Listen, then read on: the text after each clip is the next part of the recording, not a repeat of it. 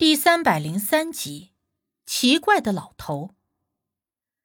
我们一行人进入洞中，可是走到一半时，我一回头就发现老邱不见了。明明前一分钟他还一直在我身后叨叨个不停，可这一转眼的功夫，人就没影了。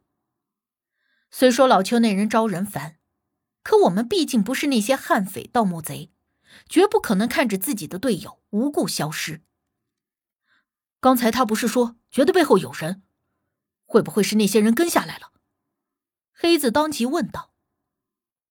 不可能，就算是那些人跟下来，也不可能在这么快的速度内把老邱弄走。而且我没有听到任何声音。刘队长说完，看向了我，我也点了点头。我也没有听到声响，老邱就好像突然凭空消失的一样。我跟刘队长走在了老邱的前面，而他还一直紧跟着我们，几乎就在一步半步远的距离。可这么近的距离内，就算是老邱被什么人给掳走了，也绝不可能连一点动静都没有。那老邱会是被什么人带走的呢？黑子问我们，也是在自问。而武迪接了一句：“也有可能不是人。他之前刚进这里的时候，不就说？”一直有个黑影跟着他。武迪这话一出，我顿时觉得有点发怵，胳膊上起了一层鸡皮疙瘩。行了，现在说这些没用，先把人找回来。刘队长当即回身，带着我们原路折返。我们不敢耽搁，加快脚步，一路连跑带颠的出了山洞，却也并没有发现老邱的踪迹。这里就三条路。难道劫走老邱的人带着他进了另外一条路？武迪疑惑的问。刘队长，现在怎么办？黑子问道。刘队长此刻也是为难，既不能抛下老邱不理，可又不能带着这些人以身涉险。分头找。无忌突然开口。不行，这样分散太危险。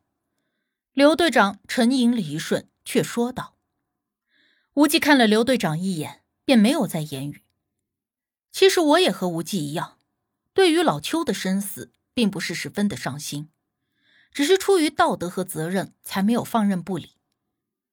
而就在我们商量去哪里寻找老邱的时候，我突然察觉到稍远处的黑暗中有个什么东西一闪而过。虽然那里的光线也十分的暗淡。可是那一闪而过的东西还是没有逃得过我的眼睛。什么东西？我立刻指着那里说。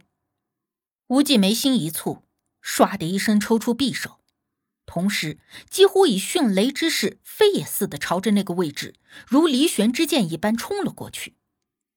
他的速度极快，我只见他几乎在面前一闪，还没有回过神来，他就已经冲上前去。然后就见他手握匕首，在前方一划，顿时啊的一声惊叫从那里传来。那声音不是无忌的。什么人？刘队长和武迪他们也反应了过来，立刻冲上前去。而在我稍后近前，这才看清楚，那是一个干瘦的小老头，个子十分的低，大概也就一米六的样子。头发花白的，在头顶盘了一个道士髻，但却面白无须，正被无忌按在墙上，疼得龇牙咧嘴。看到是一个老头，而且看着岁数差不多得有六七十岁的样子，我们都有些意料之外。你是什么人？刘队长沉声质问。哎哎哎！你先放开我！哎呦，你这个小哥，快放开我！哎呀哎呀，我这老胳膊都快被你给掰断了。那老头的胳膊被无忌反折在身后，另一只手急得直拍墙。武迪的弩箭对准了那老头，这时无忌才松开了手。老头一得了自由，便揉着自己的胳膊。哎呀，哎呀，你这个小哥太暴力了。怎么话都没说就动手呀？少废话，快说，你是什么人？为什么出现在这里？武迪动了动手中的弩箭，呵斥道：“这会儿我得了空闲，仔细的打量着老头。他穿着一身那种有些老派的唐装，但是不知道咋弄的，衣服也破了，而且还脏兮兮的。身上虽然没有看到伤口，但是那模样也是有够狼狈的。”那老头看着武迪手中的弩箭，立刻就嘿嘿一笑，朝着他摆了摆手。小伙子，别冲动，有话好说。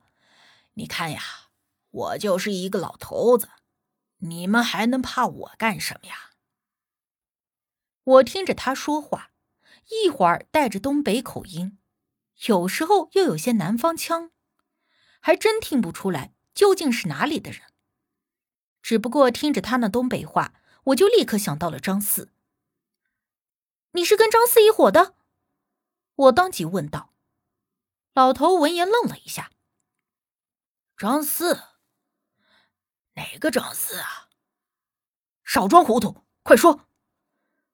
武迪又用弩箭比划了两下，老头立刻道：“ 我说，我说，我说还不行吗？”那老头当即交代说：“呀，他是个跑山的，也就是专门在老林子、荒山野岭盗墓的，这种人。”比较谨慎，人多的地方、容易被发现的地方，还有近代的墓葬都不会去碰，而是专门找那种人迹罕至的，即便是被发现了，一时半会儿也抓不着的地儿。他说自己原本在跑山，走了个小盘子，可是听到这边有炸山的，就知道肯定是有人在这里找到了大盘子，然后就好奇的凑了过来。他来的时候发现了盗洞，但是没有发现人，就以为炸山的这伙人估摸着已经得手走了，而他抱着捡漏的心态，寻思着进来扫一圈看看，有没有剩下点什么东西，他好顺手牵羊。可是没成想，这羊没牵成，还差点把自己给搭进去。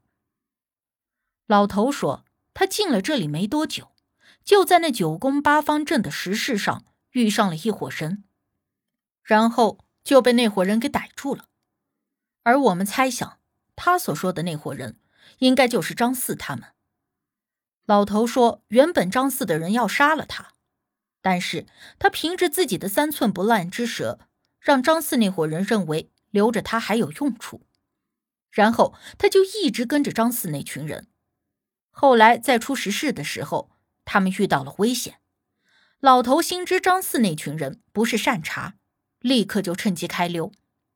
后来他逃脱时跌进了一条暗道中，然后稀里糊涂的顺着暗道就来到了这里。那你刚才鬼鬼祟祟的做什么？武迪依旧素着脸质问。我也不知道你们是谁呀，在这种地方遇到个鬼不稀奇，突然遇到你们这一群人。我还不得赶紧躲起来，但是没想到，还是让你们给发现了。老头解释道：“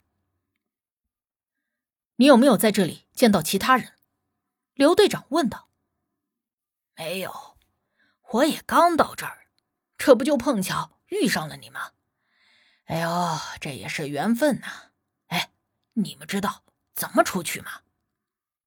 老头开始跟我们拉关系。刘队长则说：“我们有一个同伴走散了，我们需要先找到他。”而刘队长话音刚落，一直沉默的无忌突然问那老头：“问他是从哪里的暗道跌进这里的？”那老头就说：“就是出了九宫八方阵之后，呃，也就是出了那些石室，进入到一小段甬道的时候，那甬道的两侧啊。”看似是墙，实则在墙上隐藏着活动的石板。我不小心推了一下，那石板后面就是暗道。我一路顺着越走越低，最后就走到这里了。那条甬道我们也是走过的，只是当时并没有想过那两侧的石墙上会有暗门。哎，那咱们再从那条暗道顺着再走回去，是不是就可以直接回到那条甬道？而那甬道离这地上并不远。武迪有点兴奋地说。但是还没等我们发表意见，老头立刻就摆了摆手：“不行，不行，那地方啊，不能再去了。”“为什么呀？”刘队长问道。“那里头有东西，我可是好不容易才逃出来。说句不好听的，老头子我都差点折在里面，更何况你们这些小年轻。”老头有点不谦虚的说：“那里面有什么东西？那么危险吗？”刘队长又问道。“那当然了，难道你们进来这里之后就没遇上过那东西？”